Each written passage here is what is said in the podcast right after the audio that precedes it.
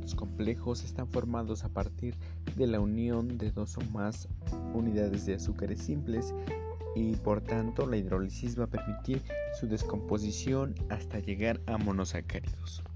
Por lo tanto, los disacáridos resultan de la condensación de dos moléculas de azúcares y la pérdida de agua. Esto va a formar el enlace éter. Entre ellos encontramos a la lactosa, que se encuentra en la leche humana y algunos mamíferos.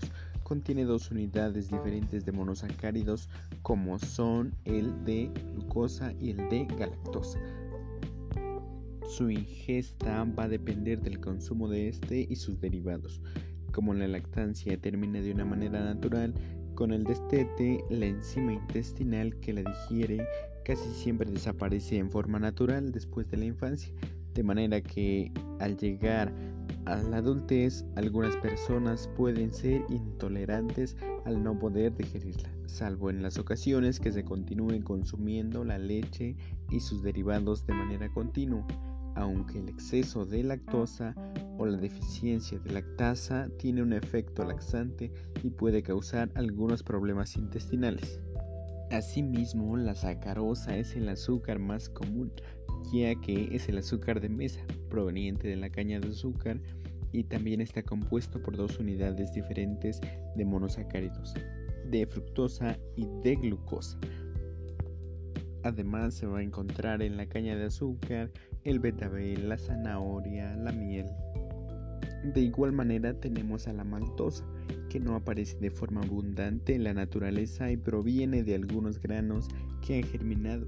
Este azúcar está conformado por dos unidades de monosacáridos iguales, de glucosa y de glucosa respectivamente.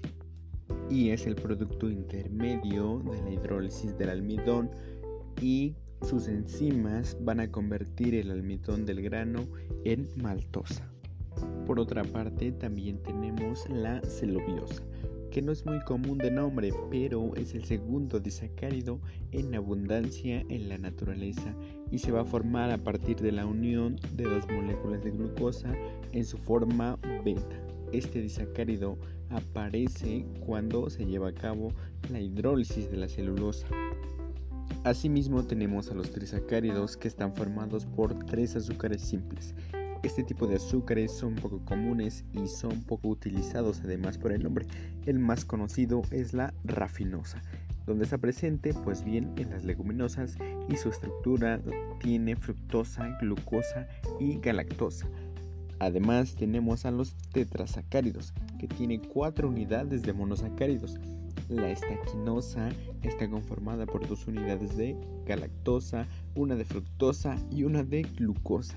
Y este azúcar, al igual que la rafinosa, se encuentra en las leguminosas y ambos pueden producir flatulencias por su proceso de descomposición que va a producir gases como el metano, el dióxido de carbono e hidrógeno.